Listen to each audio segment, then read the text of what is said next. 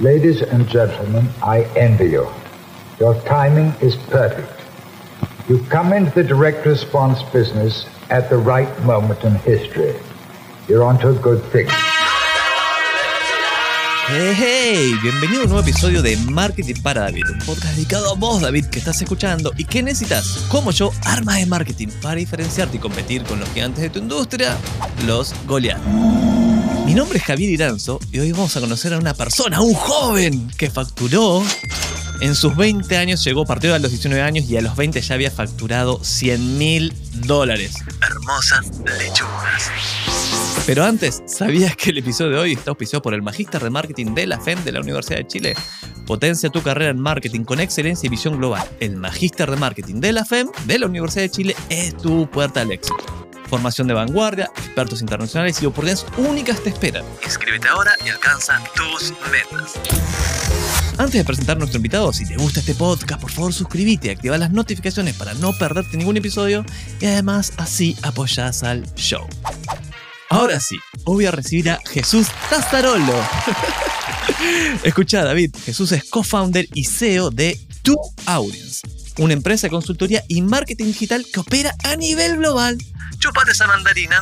A los 19 años, este joven emprendedor de Sarandí, Entre Ríos, Argentina, creó su propia empresa y desde entonces ha vivido como un nómade digital.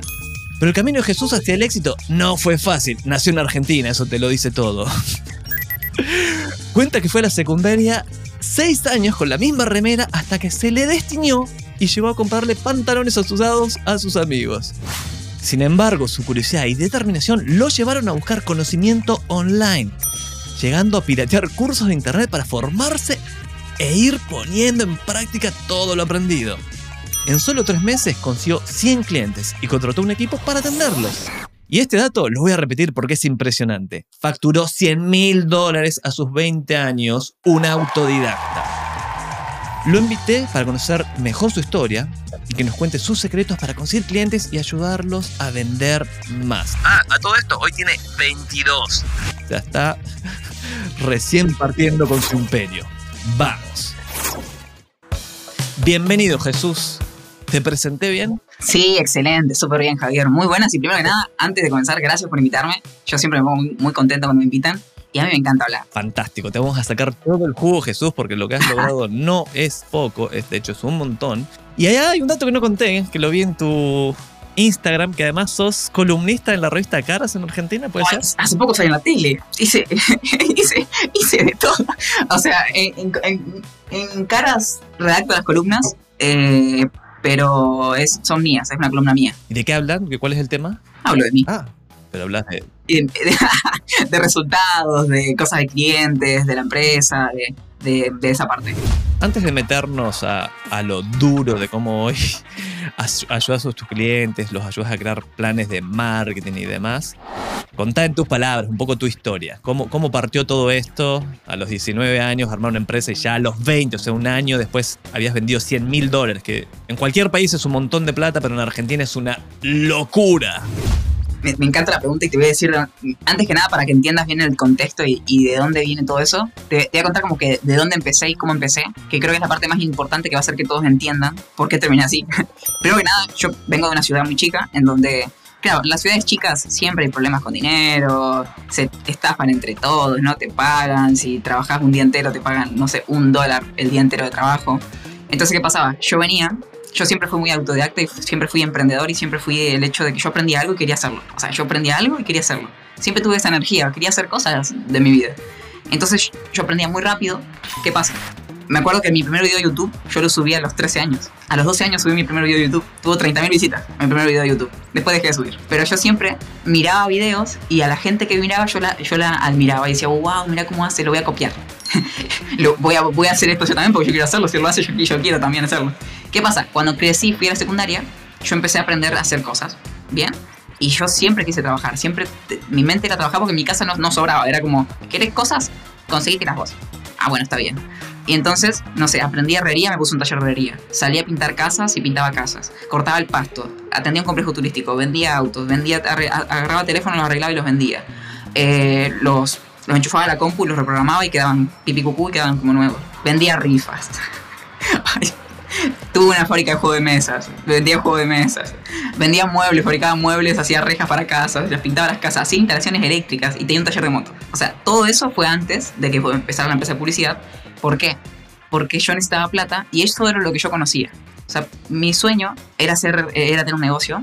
¿Pero por qué? Porque cuando yo era chico mis padres se separaron y yo mi figura de mi papá estaba muy lejos porque trabajaba todos los días. Y yo asocié como que si trabajaba, mi papá iba a estar trabajando todo el día. O sea, yo iba a ser mi papá. Y mi papá no tuvo tanto tiempo, entonces yo, yo también iba a estar trabajando todo el día. ¿Qué pasa? Empecé a tener como otras, otras figuras. Y en ese momento, bueno, en ese momento fue mi padrastro, que yo veía que él tenía sus negocios, tenía sus complejos turísticos y demás. ¿Qué pasó en todo este proceso? Claro, yo me iba dando cuenta porque había leído libros y me, yo todo lo que ganaba, yo no ganaba nada, ganaba 30 dólares al mes, yo gastaba todo en libros. Todo lo que me entraba lo gastaba en libros. Bien, me acuerdo una noche que estaba leyendo en, el, en un teléfono que tenía, el libro Padre Rico, Padre Pobre, y llega mi mamá y me dice, ¿qué estás haciendo, Nadir? No, estoy leyendo, mamá. Y no va que trae y me dice, pero si yo ese libro yo lo tengo físico. No puede ser. Y yo ahí tenía, no sé cuánto, 16, tenía años. Y, y, va y mi mamá me lo deja. Imagínense una escena de película que va y te dan como una, una llave así. A mí me estaba dejando un libro que ella lo había comprado hace un montón, lo tenía guardado. Es más, lo sigo teniendo acá. El libro que ella me dio lo tengo, lo tengo acá. Después de todos los viajes y eso, no lo perdí. ahí fue como que comenzó todo. ¿Y qué pasaba? Yo me daba cuenta que yo siempre que veía una persona, yo miraba su futuro. Yo ponía, yo, pero claro, yo era muy aplicado. Yo algo que hacía, algo que lo hacía bien, me, compraba todas las herramientas. Yo no me gastaba la plata, porque mi mente era, si yo me gasto la plata, el mes que viene me va a costar lo mismo conseguir esta plata. En cambio, si yo lo reinvierto, capaz que el mes que viene me toma menos tiempo conseguir este mismo dinero. Yo pensaba eso ganando 50 dólares al mes, que me alcanzaba de pedo para los libros. Entonces, yo reinvertía en herramientas, salía a vender lo que yo, lo que yo hacía y con lo que cobraba, compraba todas las herramientas para entregar lo que yo había vendido. Bien, y así iba creciendo. Entonces, cerraba proyectos y gastaba todo lo que tenía en herramientas.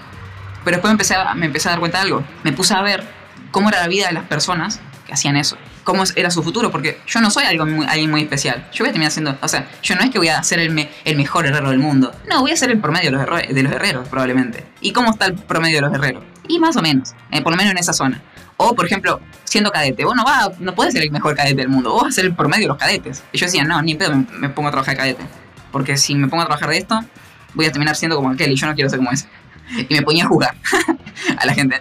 Ojo, yo acá en ese momento, a mí se me caía la pintura de la pared de mi casa, yo me cagaba de frío mientras dormía, no sé, me entraba viento por la ventana y no sé, la, ropa de la escuela, la que vos dijiste, la, que tuve seis años con la misma, literalmente fue en la secundaria. O sea, imagínense en la secundaria y yo no me sentía tan bien. Y me acuerdo una vez que me dijo mamá, ¿qué te vas a comprar otra remera si te quedan dos años de escuela? Pero me quedan dos años, ¿qué te vas? Pero claro, yo tampoco me la compré porque en ese momento sí significaba mucho gastar en una remera, con lo que yo podía hacer con ese pequeño dinero, capaz que compraba una, una moladora. Y con esa moladora podía trabajar y ganar más. Entonces opté por lo otro, a pesar de la vergüenza y que y, todo eso de, la secundaria. Igual nadie, creo que nadie se dio cuenta. Bueno, sí, los profesores. Me, me regalaban remeras. los profesores. ¿Y cuándo fue el momento donde dijiste, pará, pará, pará, pará, pará? Acá en el marketing digital, creación de contenidos, acá hay una oportunidad. Fue el momento fue cuando me di cuenta de que no me gustaba crear tantos negocios, sino hacerlos crecer. Y yo dije, no, pará. Claro, una cosa te lleva a la otra. Para ver a la niebla tenés que avanzar. ¿Qué pasa? Yo probaba todo lo que me interesaba. Yo me interesaba algo, lo probaba y lo aplicaba y lo hacía. Y después me daba cuenta que no me gustaba. No es que, a ver si me gusta o no. No, lo hago, lo hago bien, estoy dos meses con eso a ver si me funciona. ¿Qué pasó?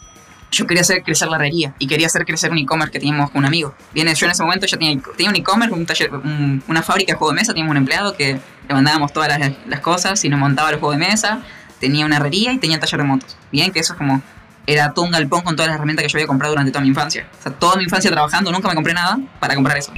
Bien. Y ahí me di cuenta de, pará, yo quiero hacer crecer esto, ¿cómo hago? ¿Cómo hacer publicidad en Google? O sea, mi mejor amigo para mí, yo tuve la suerte de poder preguntarle cosas a un navegador sin que me juzgue. Porque una persona te puede juzgar si le preguntas. Google no. Google le puedes preguntar lo que querés. ¿Cómo le doy a una chica? ¿Cómo, ¿Cómo conseguir novia? Y yo buscaba esas cosas. me enseñó todo. Todo me enseñó Google. Y yo buscaba en Google cómo hago para vender más, cómo hago publicidad. Y ahí me empiezo a meter. Y ahí empiezo a, a descubrir todo esto. Pero claro, yo no tenía plata para comprar los cursos. Un curso en ese momento salía 500 dólares, 600 dólares. Y yo no tenía ni. Mi familia, primero no podía. primero principal, no podía ni pagar eso. Yo tampoco podía. Entonces, ¿qué hice? A ver, yo soy muy bueno con la computadora. ¿Cómo hago para entrar al código HTML de la web y descargar el curso sin ser? y aparecía. y descargaba el curso. El curso lo descargaba y lo hacía todo sin haberlo pagado. Y dije, no, soy un genio. Pero acá hay algo importante. Yo tenía hambre de avanzar y progresar, pero muchas veces si vos no lo pagás no lo haces. Yo tuve la suerte de que no lo pagué y encima lo hice completamente. Y además me animé a aplicar todo lo que decía en el curso. De invertir en anuncios, todo. ¿Te acordás cuál fue ese primer curso que te voló la cabeza? Sí, no sé si te acordás de Euge Olier. ¿Te acordás de Euge? Sí, por supuesto, sigue vigente Euge Olier. ¿Viste el curso de alcance? No vi el curso, pero sé que tiene un montón de cursos, tiene una academia, es el español. Bueno, todos los que tiene pasaron por mis manos. Pero pará, podés hacer algo acá, podés llamarlo Euge y decir, che, Euge, hace unos años te pirateé un curso. Ya lo llamé. O sea, ¿sabés a quién llamé? Al que le grabó el curso. Y se hizo cliente mío. no, me encanta. Tengo, la grabación. no, tengo la grabación. Pero me refiero a que, pará, te pirateé el curso, valía 500 dólares, me ha ido muy bien. Acaban tus 500 dólares y un, y un interés para dejar la, balanza equilibrada. ¿Sabes lo que hice? a José Marc, que es el que impartió ese curso de alcance, José Marc, ahora tiene una, empresa de, software. José Marc es el que grabó ese curso. ¿Qué pasa? Yo tenía un empleado, una, una parte del equipo que trabajó cuando, cuando empecé a crecer, que se me fue. Se me fue a trabajar con él. Claro, yo le pagaba mil dólares, él le pagaba tres mil dólares al mes. Se fue. Yo feliz de la vida. Yo, ¡ah, qué bien! Buenas felicidades. Pero yo le dije, ¿me da un favor? Quiero conocer a José Marc, le tengo que decir unas cosas. Y me reúno en un Zoom con José Marc y le digo, vos sabés que te no te pirateé el curso en la cara, le dije. en un Zoom. Y después me contrataron como consultor de su, de, su empresa y lo llevamos a escalar. Oh, fantástico. Vamos, vamos ahora a meternos ahí. Hoy, pleno 2023, ya tenés 22 años, tenés toda una historia. Momento trágico de mi vida. Para cómo empezamos con el marketing. Va así, voy metiendo. no te salgas del, del, podcast si estás escuchando esto. Como retomando, yo me di cuenta de que me gustaba hacer, hacer crecer los negocios. Descubro el marketing, empiezo a dar consultoría de publicidad y empiezo a gastar todo lo que tengo en anuncios. Todo. O sea, uh, anuncios, pum, ah, me quedé sin plata. Ah, trabajo. Me quedé sin plata, voy, pinto casas, ya tengo plata. Anuncios. Vamos. No funcionó. Voy, pinto... Sí, no funcionó. Mierda. y empecé a vender consultorías. Empezaba a salir a los negocios casa por casa a vender consultorías de marketing. ¿Qué tipo de consultoría vendías? Porque, porque tenías 19 años, entonces era para, para, para, para, nene, no, te creo. Claro, es que yo me ponía a vender yo primero daba servicios de Instagram y después, como yo compraba libros, a la librería le, vendía asesorías de, publicidad. Y yo le dije, no, yo te enseño a hacer campañas, dame mil pesos por hora. En ese, en ese momento yo ya ganaba más que mi mamá. Yo mil pesos a la hora era una locura. Yo me sentaba y le explicaba cómo hacer campañas y eran cuatro o cinco consultorías. Y me los pagaban. Y también le hice campañas a Chevrolet en esa época. ¿Cómo llegaste a Chevrolet contar esa historia? Eh, llegué a Chevrolet porque, a ver, una, el novio de la hermana de mi ex trabajaba en un concesionario y era de Rudas. Acá en Argentina, Rudas es el concesionario más grande de Argentina, de Chevrolet. Y justo, no sé por qué, yo hablo bien, me gusta comunicarme, soy muy esporádico y demás. Y me vieron trabajador porque yo hacía todo. Yo, yo, yo nunca fallaba, yo hacía todo y nunca, nunca incumplía nada. Y, y cumplía y cobraba y todo súper bien. Me recomendaron y yo metí a los dueños del concesionario, a los de Rudas, los metí en mi casa, en donde se me caía la pared, se me caía la pintura. Los metí y, yo estaba con toda la cama desordenada, la pared toda despintada, con los dos dueños, los, dos gerentes de Rudas, ahí mostrándole, mira, yo te puedo hacer la campaña así. y me contrataron. y me acuerdo que por cada 10 dólares de inversión vendían un auto. Pero para, ¿por qué te contrataron? Si era, digamos, yo diría, mira, tenés primero para. Diría, nene, tenés 19 años, tu casa se cae a pedazos. Eh, ¿qué, ¿Qué les hizo confiar en vos? Que no les cobré. Hiciste un canje. no, nada. Al principio solamente yo trabajaba gratis. Buen dato ahí. Y total, y ellos pagaban la inversión. Dice, mira, poné unos, unos pesos acá y si funciona, fantástico. Si no, no perdiste nada. Pero tenías algo como para apalancar tu. O respaldar, que te crean un poco. Decir, mira, pero mira mi cuenta de Instagram, mira algo. ¿Cómo, cómo, cómo transmitías confianza? Uy, no tengo ni idea. Tu carisma. Mi carisma, sí, porque mi Instagram era una cagada. A cámara hablaba para el culo. Eh, a lo sumo que, iba a la secundaria. Ni fui a buscar el título, lo todo. Hace tres años que me recibí, no, no busqué el título. Aceleremos a los 19 años. Y era interesante ahora. Yo me voy de mi casa porque mi familia siempre me dijo que tenía que estudiar, que tenía que estudiar ingeniería. Siempre me dijo eso mi familia. Pues yo era inteligente, yo era aplicado, eh, yo me comprometía, o sea, yo era, hacía las cosas que había que hacer. Resulta que me voy de la ciudad, a los 19 años, 19 años me voy eh, para poder estudiar ingeniería. ¿Cuándo fue la pandemia? Uy, ya me perdí con la fecha. ¿Cuándo fue? ¿2020 o 2021? yo tampoco me acuerdo. Lo, lo he borrado mi mente. Sí, ¿no? Ponele. Sí, creo que, creo que es 2020, 2021. Entonces, yo me fui en 2019 a Concepción, me fui a 100 kilómetros de mi casa, del, Uruguay. Y me voy a estudiar ingeniería ¿Qué pasa? Mi mamá, mi padre eran separados y mi mamá vivía con lo que le pasaba a mi papá. Claro, el primer mes fue todo color de rosa. Nadir, te pago comida y el alquiler. ¡Wow! Sí, puedo estudiar tranquilo. Al, segundo, al segundo mes, Nadir, te pago solamente el alquiler. ¡Wow! Sí, por lo menos me paga el alquiler. Al tercer mes, Nadir, no te pago nada. No puedo. Bueno, está bien, mamá, no te preocupes.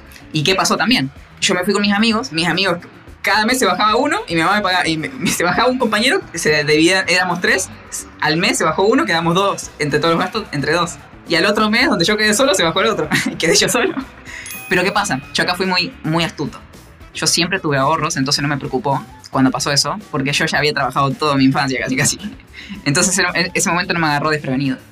Ya venía preparado. ¿Para qué? Para ponerme a cerrar clientes y ponerme a, a- a trabajar. Y ahí fue una locura. O sea, en esa época, bueno, cayó la pandemia, yo me excluí de la sociedad, yo tuve 6, 7 meses encerrado sin ver a una persona, sin responder a mi familia, sin hablar con nadie, haciendo llamadas por Zoom. O sea, yo empecé a vender servicios de publicidad, servicios de embudo de ventas, que cuando pasamos de un cliente a 100, y fue justamente porque dije, a ver, ¿cómo sobrevivo? Voy a seguir haciendo lo que venía haciendo el año pasado, que ya estaba dando consultorías, voy a seguir dando consultores y ahora voy a dar servicio. Y empecé a dar servicio.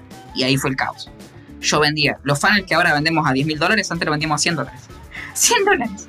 Tenía 7 llamadas de venta a la mañana, estudiaba a la tarde ingeniería y de noche entregaba el servicio. Todos los días cerraba todas las ventas. Todos los días. Y vendíamos, yo vendía desde, desde 50 a 70 dólares los tickets que yo vendía en ese momento. Y todos los días cerraba ventas, todos los días. Yo no comía, no dormía y me había excluido de la sociedad. Yo estaba todo el día en Zoom, de corrido, sin comer. Y lo único, lo único que me motivaba en ese momento, yo era adicto a los videos de motivación. Yo me levantaba, ponía el video y me quedaba así sentado. Y el, el video me decía, vos podés Jesús, vos podés, vos podés Jesús, no te rindas. No te rindas. Y pa- pa- parecía que estaba en un... ¿Cómo se llama eso para los locos? Manicomio. era, era- Psiquiátrico. era un manicomio, pero de vi- videos motivacionales. Claro, tuve tres años escuchando videos motivacionales y en ese momento justo yo estaba todo el día escuchando videos, videos motivacionales como vos podés Jesús, de lo mal que estaba. Y acá viene lo interesante. Yo en ese momento ya ganaba como 2.000, 3.000 dólares al mes, tenía 19 años, plena pandemia. ¿Y qué pasa? Yo vivía con 150 dólares en esa época. Con 150 dólares vivía. Comía, pagaba el alquiler y todo. Claro, sí ni comía. Pero todo lo que me quedaba, yo lo gastaba en cursos. Porque yo dije, pará, si acá me pagan 100 dólares, si yo ofrezco lo mismo en España, me van, a poder, me van a poder pagar más y yo voy a ser barato para ello. Porque yo soy argentino y yo tengo un montón de ganas de trabajar. Si para mí, o sea, para mí, a mí me fue bien, Javier, porque yo venía acostumbrado a trabajar 12 horas y cobrar un dólar. Cuando pasé a cobrar un dólar la hora, yo dije, soy millonario. Cuando empecé a vender los servicios de 100 dólares, cada servicio para mí era más lo que ganaba mi mamá. Yo, yo, yo podría contrarrestar con lo mal que estaba, con lo mal que era antes, porque me había dado cuenta de que era la vida, cómo era la vida. Entonces cuando vi eso, dije, wow, qué oportunidad de acá. No puede ser que gane más que, que en, en una venta que lo que gana mi mamá en un mes. Una, locu- una locura. Ah, Resaltemos el hecho de que además, eso en, Ar- ¿eso era en Argentina ya o estabas en Uruguay? No, yo estaba en Argentina. Concepción del Uruguay es una parte de Argentina, al lado, en Entre Ríos. De soy argentino, deberías saber eso. Eh, sorry. Estás aprendiendo armas de marketing. Hasta la vista, baby. Estás escuchando Marketing para David.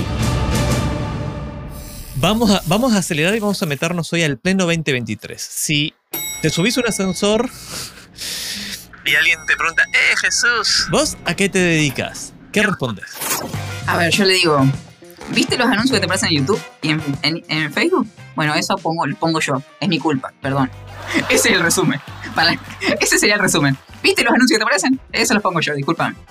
Que te molesto cuando ves. Ah, ok, eso lo respondiste del piso, de planta baja piso 1 y dices, ah, ya que, uh, qué interesante. Y escuché hablar de funnels. ¿Qué, qué son los funnels para vos? Hay muchas, eh, muchos ejemplos de embudos, pero el- para mí es todo funnel es un proceso de ventas. No, no, es- no son páginas web, no. Un funnel puede ser un local en la calle. Un local en la calle es un embudo de ventas. Un montón de gente pasa por la calle, la parte de arriba del embudo. Ciertas personas que le interesan se meten a tu local, se meten a tu, a- a tu parte. No todos te van a comprar, van a entrar 10, pero te compra uno y ese es un embudo de ventas. Cualquier proceso de atracción de clientes, de mostrarte y por el que llegue a, a comprarte es un embudo de ventas. En internet la diferencia es, tenés embudo de ventas con páginas. Las redes sociales son una calle, las páginas web son tu negocio y las compras son los clientes. Hermosa analogía. Ahora dices, oh, ok. ¿Y cualquier tipo de cliente puede beneficiarse de lo que vos haces, Jesús, o vos o estás en algún nicho en especial? Ay, yo, yo digo más no que sí. Yo- yo digo, hola, no, no te quiero ayudar. no, no puedo, pero, perdón.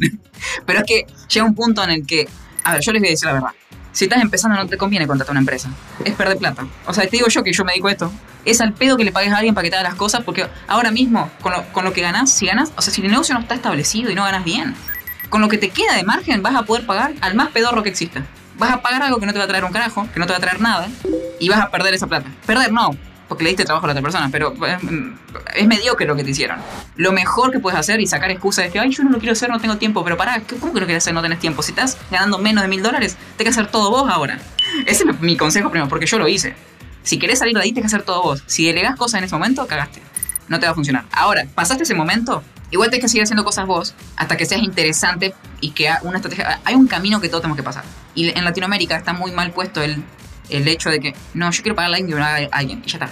Está bien cuando sos un empresario, una, una, una empresa multinacional que lo único que querés es que te lo hagan. Pero vos no querés que te lo hagan, vos querés que te funcione y salir adelante y vivir.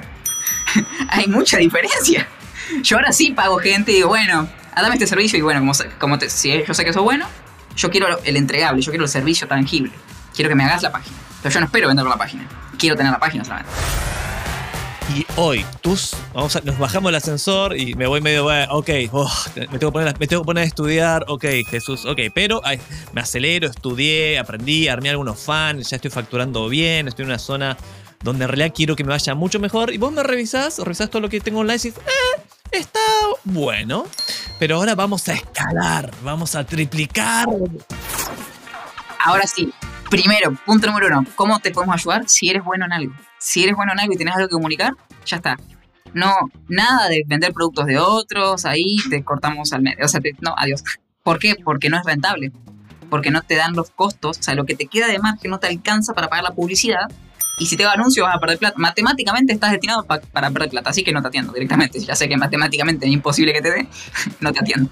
Ahí estás diciendo que no atenderías, vos no trabajarías con gente que vende productos, porque yo puedo comprar un producto en China por uno y venderlo en 10, o te vas a, a servicios. Más que nada servicios y profesionales. O sea, nosotros es como el, el, el área específica es, sos bueno en algo, y, y, y, tenés experiencia en un sector demostrable, has tenido clientes que han tenido resultados, o sea, ya has hecho el trabajo de ponerte a ofrecerte, o sea, el trabajo duro de empezar a ofrecerte, que te rechacen, empezar a dar servicios, ¿ya lo hiciste? Perfecto. Ahora vamos a ver cómo puedes conseguir clientes online. Y si ya conseguiste cliente online, vemos cómo te escalamos. Perfecto. Ahora vamos a meternos directamente adentro de tu agencia. ¿Le decís agencia? ¿Le decís consultora? ¿Cómo llamas a tu negocio? Ahora tengo una mezcla de cosas porque ya dejamos de... Ok, agencia. Vamos a meternos a tu agencia.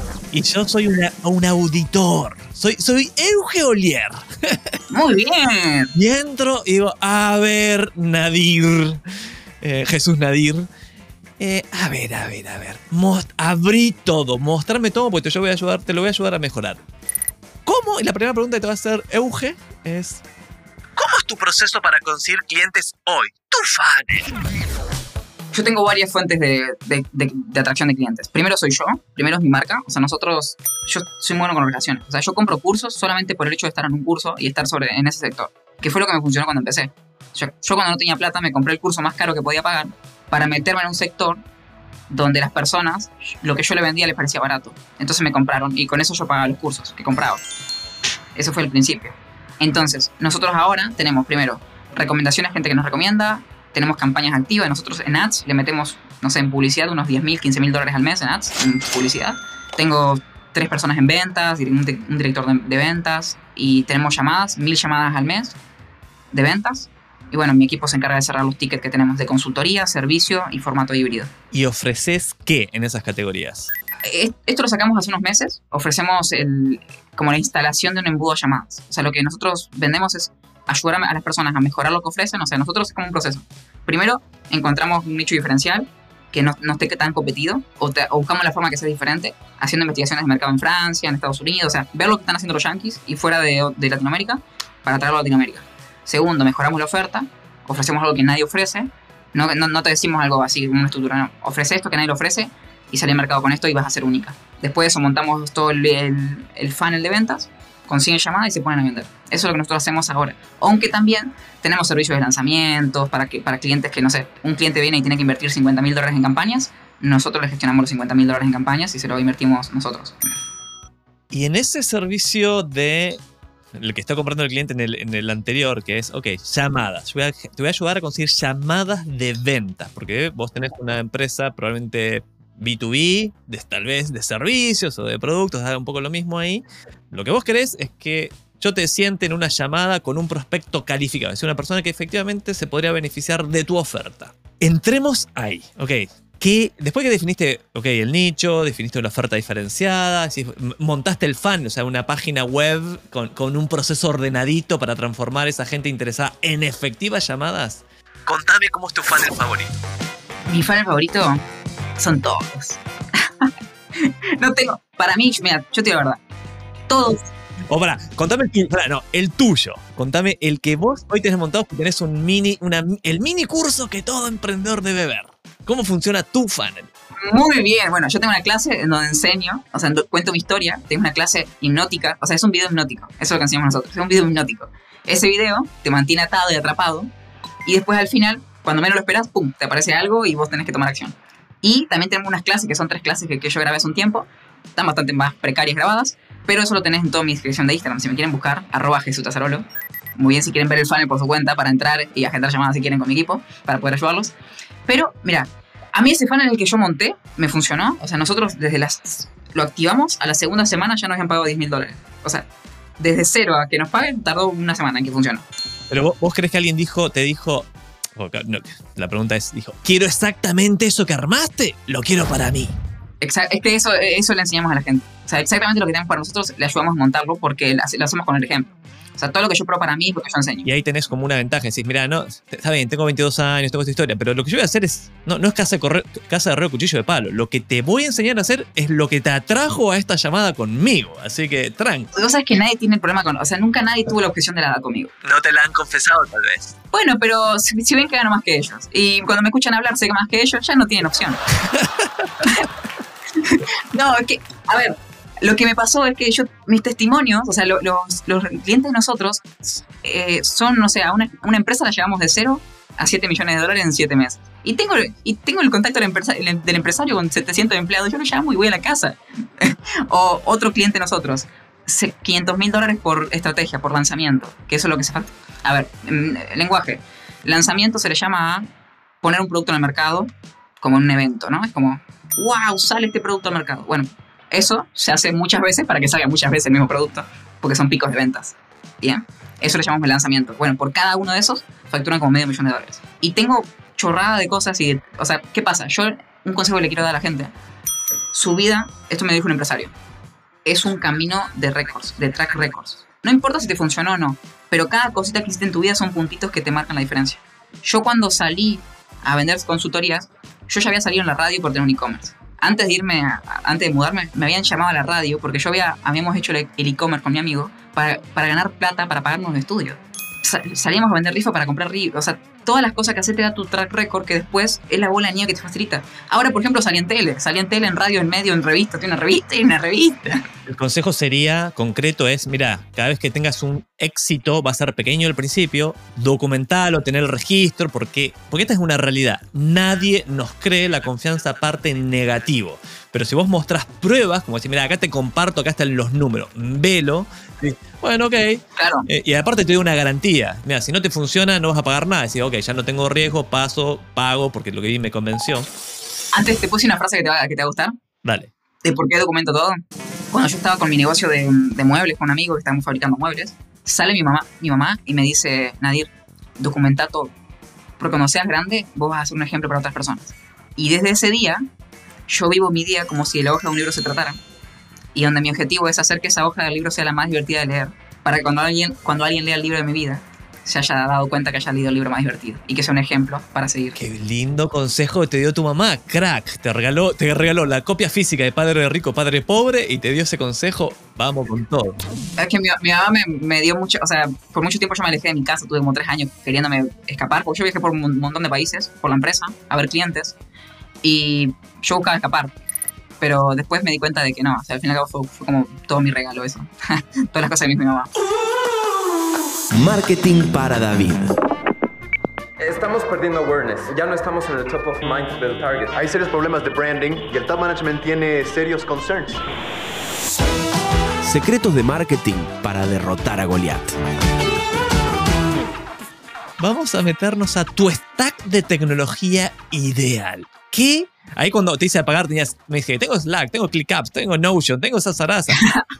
¿Qué tecnología usas hoy en tu negocio? Eh, uso Instagram, el Mac, mm, el iPhone, o sea, la compu, el teléfono, Instagram. Y después de software tenemos, bueno, la plataforma de Facebook Ads para hacer anuncios, Google Ads, Notion, ClickUp, Slack, WhatsApp, Drive, Spotify, para escuchar música. ¿Con qué cobras? Eh, cobramos con Stripe, con Hotmart, con transferencias. Yo tengo, yo tengo una empresa en Estados Unidos, entonces, bueno, para hacer la empresa en Estados Unidos, con Stripe Atlas la puedes hacer, es gratis. No, que, que va a ser gratis. Te sale 500 dólares fundar la empresa. No te que pagar a un contador o alguien para que te la haga. O sea, te, la, te ahorras esa parte si quieres hacértela. Tenemos una empresa en Estados Unidos y por ahí cobramos también. ¿Escuchaste, David? Tiene una empresa en Estados Unidos, una LLC, y ahí te pasó el dato para crearla. Pero también entras a YouTube, hay tutoriales. Yo también, yo también tengo una, Nadir. Vamos. Vamos, no es tan difícil. Vamos a cambiar. Eh, Nada, es muy fácil. Es obligatorio, ya ca- casi como, ¿no la tenés? ¿Qué? Tan fácil. Tal cual. Y después de, banco usás Mercury, que es un banco online que en, un fin, en dos días te dan de alta el banco, que siempre era un problema tener un banco en Estados Unidos. En mercury.com vas a tener tu banco. Claro, tengo banco en Estados Unidos y demás. Es más, la vez que cuando estuve en Las Vegas, eh, me olvidé de hacerme un banco de- en Bank of America, me olvidé. Fui a Las Vegas a trabajar y a hacer cosas con clientes, a, ver, a hacer unos proyectos, pero después me olvidé. Atajos que ahorran tiempo, dinero o ambos. No me hice rico firmando cheques, señor. Es hora de los hacks. ¿Qué has implementado últimamente que te ha ahorrado tiempo, dinero o ambas? Buena pregunta. A ver, el hack número uno es confiar en las personas. Cuando empezás a delegar y empezás a crecer mucho, confiar que las personas también lo van a hacer igual de bien. Y tampoco vos que sos un... O sea, el hack es tampoco sos tan importante y haces las cosas tan bien vos como para no confiar en otra persona que lo haga por vos. Ese es un, un hack. Segundo hack, Sí, pero ahí, ahí te voy a parar, pará, pa- pará, Nadir, te voy a corregir. No, no lo van a hacer tan bien como vos probablemente, lo van a hacer a un 70% bien y está ok, y está bien. porque tu tiempo lo vas a invertir en otras tareas de mayor valor. Pero mira, te lo corrijo todavía, te lo corrijo más. Cuando vos tenés toda tu agenda explotada de cosas, si te pones a hacer eso, lo vas a hacer para el culo. Porque estás cansadísimo de hacer cosas y tenés siete reuniones, hacer un lanzamiento, un funnel, y ya cuando te piden hacer, hazlo vos. Y va a ser mejor el que lo haga él al 100% que lo hagas vos a un 10%. Y hablando de eso, si hoy yo ahora entro yo a auditar, te digo, ok, ok, ok, Jesús Nadir Tazarolo, ¿en qué invertís tu tiempo? El tuyo, no el de tu equipo, el tuyo.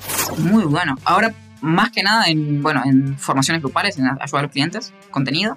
O sea, los sábados, o sea, los sábados es mi día de contenido. Yo los sábados redacto 10 guiones y me grabo 10 videos para que el editor los edite después y así ya tengo 10 días de contenido cada sábado. Al mes son 40, que son 30 días de contenido para el mes, ya tengo 10 de sobra para el que viene. Por si algo te pasa, te querés tomar unos días y demás, la Mac, el show debe continuar. El show continúa. Y además, eh, lo hacemos muy rápido porque uso el chat- el- la IA para hacer los guiones y me quedan súper bien. Lo hago súper rápido. Y nada, ahí voy como una luz haciendo guiones. Eso es el sábado. Eh, después, tema lunes, martes, miércoles, jueves, viernes.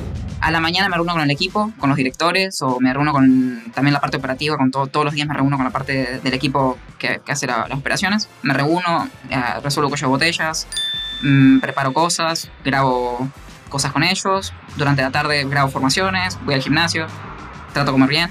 ¿Cuánta gente trabaja hoy? ¿Cuál es el tamaño de ese equipo? 15 personas. Ya tiene problemas. Después, cuando, cuando superas el número 7, ya necesitas procesos, necesitas cositas, necesitas estar más ordenado. A ver, antes yo pensaba que eh, contratar gente, llegué a tener más, pero antes pensaba que contratar gente era el camino, pero no. el camino no es contratar gente como loco. ¿Escuchaste eso, David? No, tal cual, ese no es el camino, definitivamente. Vamos a meternos, y eso puede contar, puede contar como fuck up, que es la, la sección que sigue. Errores, fracasos, cagazos, cagadas.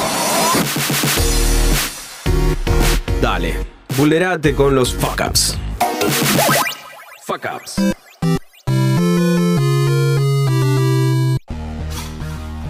¿Qué fuck ups te has mandado Eso es el, eh, eh, la, la paja en el ojo propio. ¿Y qué cagazos ves en otros, en otros negocios que quieren armar sus fans? Bien, bueno, FACAP, creo que este es uno de los más grandes. Esto fue curioso porque me había contratado un, un yankee que tenía que vendía e-commerce, que tenía una. que hacía e-commerce, vendía. bueno, tenía una tienda online y vendía productos. Y él me contacta por un influencer que yo le había dado consultorías y me dice: Hey bro, I need a create a Facebook ad campaign for my e-commerce. Igual hablaba español, pero era, era un boxeador que hablaba español. Y él estaba en Miami. O sea, te pidió ayuda con los anuncios en Facebook.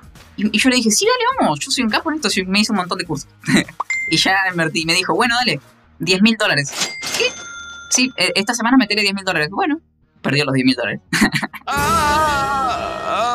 Le desaparecieron los 10 mil dólares. ¿Y por qué? Pero no se enojó conmigo ni nada. Acá hay algo importante. Mucha gente, y el error que cometen todos, es que piensan que en los anuncios es la salvación.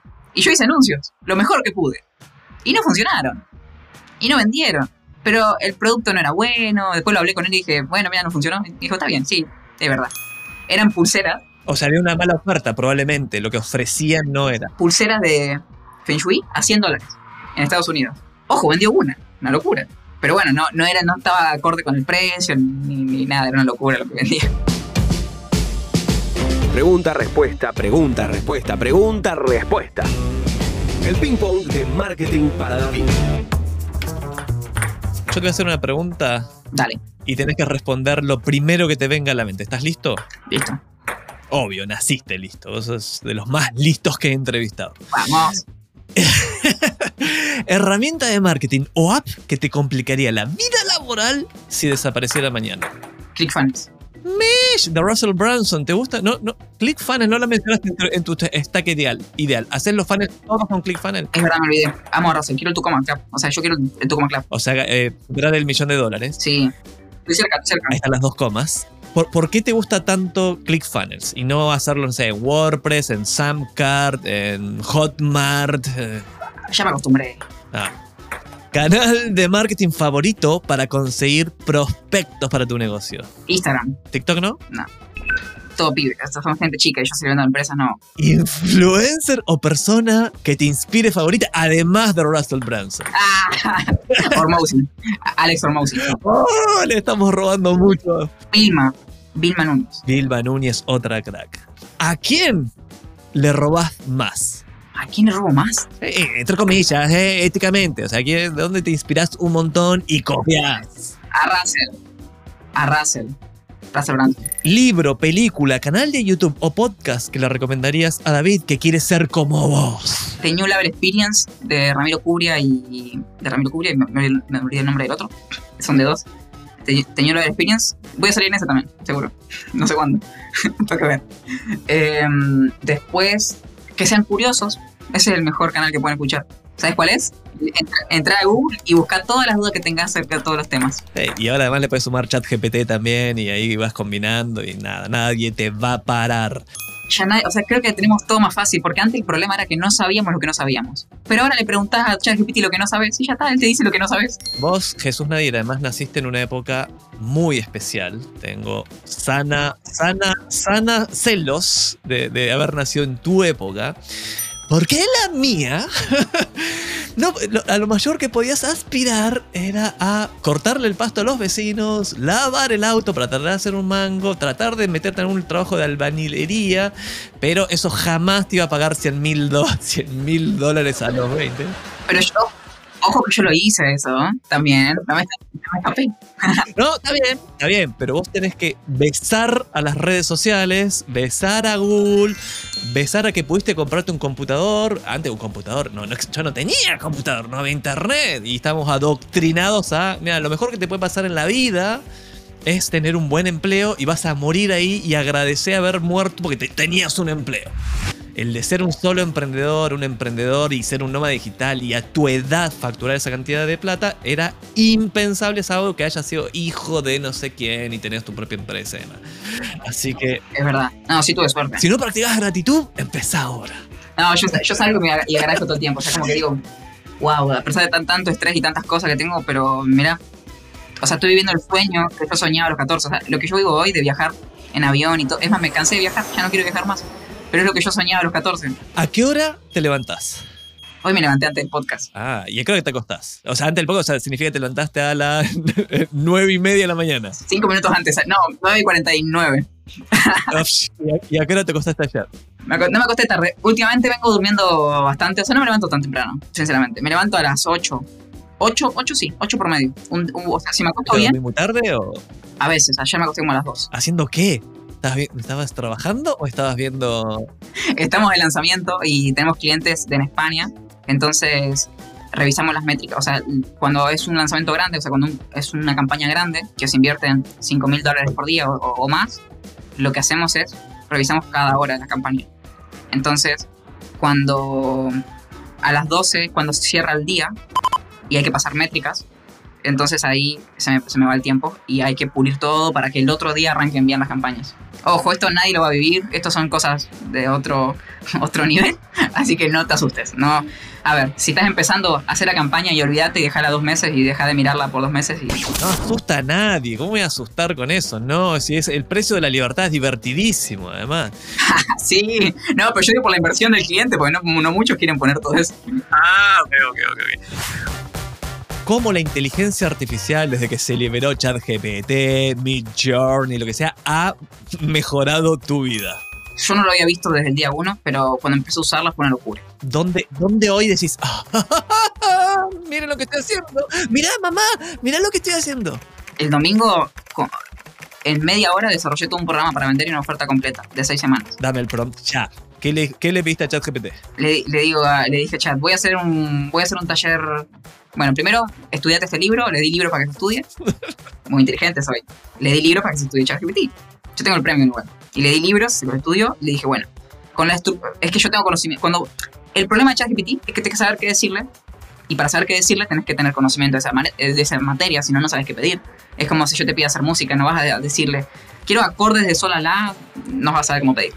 Entonces yo agarré y le dije, bueno, voy a hacer un taller, después de esto voy a vender un, un programa de tal precio y quiero hacer un, ro- un roadmap de seis semanas, en donde en la semana 1 le enseño esto, esto y esto y esto. Quiero que me lo, estru- me lo estructures de una forma persuasiva. Pum, pum, pum, me estructuró las seis semanas. Bueno, ahora quiero que me detalles qué tengo que dar en cada una de las semanas. Ta, ta, ta, ta, listo, bro. Ya está, ya hice el taller completo. Hermoso.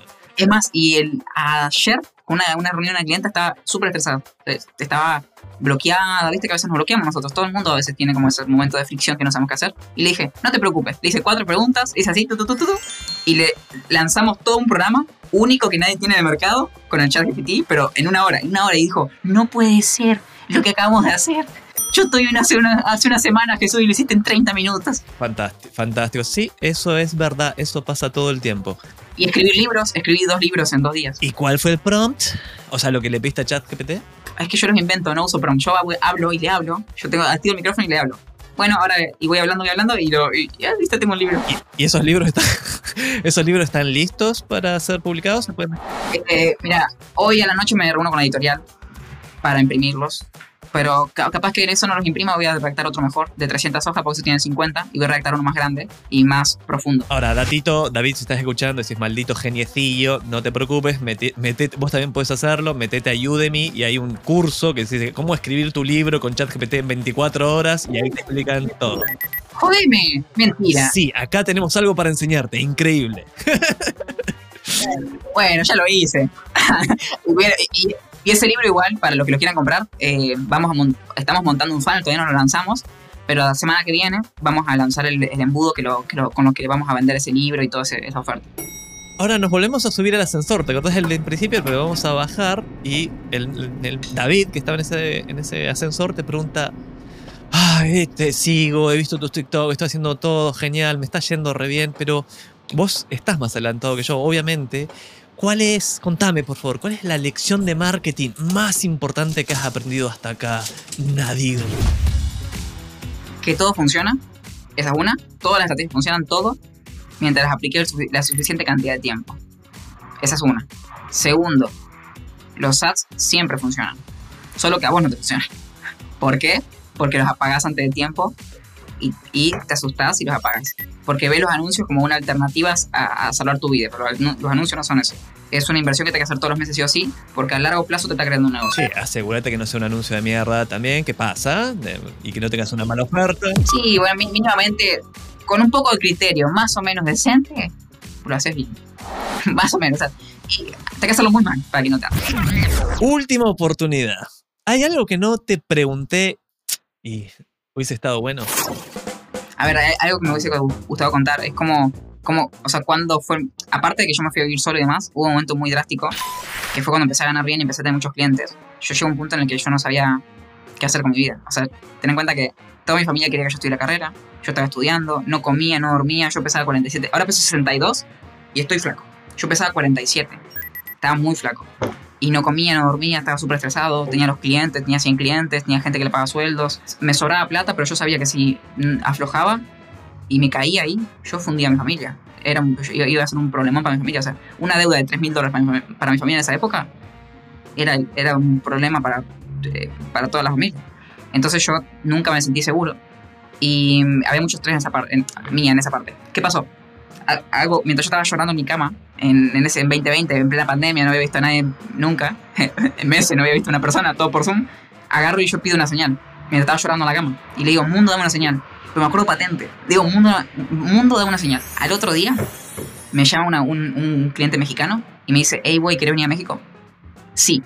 ¿Y yo qué pasa? Yo siempre me quería empresario, yo siempre me sentí empresario. Yo todas mis actitudes que tuve siempre fueron sintiéndome un empresario. Yo le dije, obvio que voy a ir, porque en mi mente, ¿qué hace un empresario? Se compra el pasaje de avión, va a visitar a su cliente y cierra un contrato millonario. Esa era mi cabeza. Y agarré y yo le dije, sí voy a ir a México. Y desde ese, desde ese día dejé de ir a la carrera. Desde ese día dejé de ir a todas las, a todas las, a, todas las clases, no le dije nada a nadie. Dejé, falté a la, dejé de ir a la carrera, o sea, a la clase online, porque era todo online dejé todo eso, seguí con la agencia y usé los papeles de la que estaba estudiando para entrar a México. Porque me fui a México. ¿Y qué pasó? Yo no soy bueno sacando pasajes. Resulta que me, me, invitó a México, pero yo dije, bueno, dale. Nadie me creía, en mi familia nadie nunca había volado en avión, ningún amigo mío me creía. Y lo que yo hice es, le voy a contar a todo el mundo, porque yo como mentiroso no voy a quedar. Tengo miedo, nunca volé en avión y tengo 19 años, pero como mentiroso no voy a quedar. Porque yo tenía 19, ahí no sé, 19 tenía. Y yo como mentiroso, o sea, todo menos quedar mentiroso. Y mi mamá me decía, no, te van a violar, te van a usar para vender droga, te van a matar, te, van a usar de mula. Y yo dije, si me usan para vender droga, por lo menos aprendo, aprendo otro negocio. Si me matan, bueno, vuelo en avión. No hay alternativas malas. Me agarra COVID, ¿qué importa? Me agarra COVID, me iba, me iba a agarrar acá también. Agarré, saco los, llamo a mi asesora de vuelo, o sea, me consigo una asesora de vuelo, la llamo y digo, compramos pasaje para Cancún. Y llamo a mi cliente y digo, hey Sam, ojo, ahora es amigo mío, yo soy testigo de su casamiento, soy padrino sus hijos, tres años después es, un gran amigo mío y con él lo llamo a escalar su, su, empresa que tiene ahora. Pero bueno, en esa época lo llamo y digo, hey Sam, ya tengo el pasaje para ir a Puebla. No, para ir a Cancún. Me dijo, no, güey, tienes que venir a Puebla, no tenías que ir a Cancún. Yo dije, no, ya tengo los pasajes. De no volar nunca en mi vida a tomarme nueve aviones. Fui de, de Seiza a Ciudad de México. De Ciudad de México estaba a dos horas de Puebla en colectivo. No, otro avión a Cancún. De Cancún me volví a Ciudad de México. De Ciudad de México me fui a, a la casa a, Puebla y después de Puebla nos fuimos otra vez a Cancún de vacaciones al Hotel Scarlett. Bueno, puedes creer, yo estaba en un hotel de mil dólares la noche por persona. Mil dólares, o sea, mil dólares yo, mil dólares él por noche por persona. Nos quedamos siete días.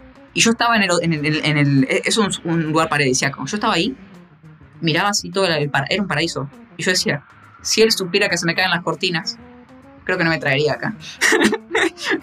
claro, porque nos conocimos por internet. Yo le había conseguido 10.000 alumnos. O sea, él me invitó porque yo le había conseguido 10.000 alumnos.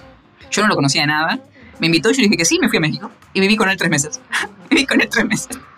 Y después, bueno, me volví y ya me volví con clientes que me pagaban 3 mil dólares al mes. Me volví con empresarios. Me volví con un montón de clientes buenos. Les ayudé a ganar premios. Y ahí pasé de ganar 2 mil al mes a, a cobrar todo lo que ganaba en un mes en un solo servicio. Que me tomaba una hora por semana. Estás aprendiendo armas de marketing. Hasta la vista, baby. Estás escuchando Marketing para David. Estamos llegando al final del episodio. Si David que está escuchando quiere conocer, hay mucho material ahí, mucho más cómo lograste todo eso, cuál fue, qué lo que hiciste, cuál es el mejor canal para seguirte y aprender de vos como persona, tu marca personal y de tus negocios. Arroba Jesús. Ahí me pueden encontrar. Yo siempre comparto cosas y siempre estoy tratando de ayudar. No, no vendo muchas cosas, no me gusta vender en Instagram. Vendo de vez en cuando cuando quiero hacer un taller gratuito, pero la verdad es que es más lo que respondo preguntas que lo que me vas a ver ahí eh, vendiéndote. Ahora sí, llegó el momento de despedirnos. Gracias por haberme acompañado hasta acá, gracias por escuchar Marketing para David. No te olvides que el episodio de hoy está auspiciado por el Magíster del Marketing de la FEM de Universidad de Chile. Si querés potenciar tu carrera en marketing con excelencia y visión global, esta es tu puerta al éxito. Formación de vanguardia, expertos internacionales y oportunidades únicas te esperan. Inscríbete ahora y alcanza tus metas. De este lado del micrófono te habla Javier Iranzo y del otro está Delphi Ciudadane y Salva Luca en la producción y Ana Lago en la edición. Puedes escribirme con consultas o comentarios sobre este episodio a mi email, javier.iranzo.com y en mis redes sociales con el mismo nombre.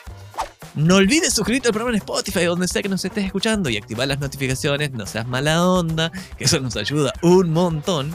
Nos escuchamos la semana que viene. Y, ¿sabes? Jesús Nadir, ¿qué le dijeron a David antes de meterle un roscazo a Goliat? No sé. Ponele onda. Muy bueno. Está bueno eso.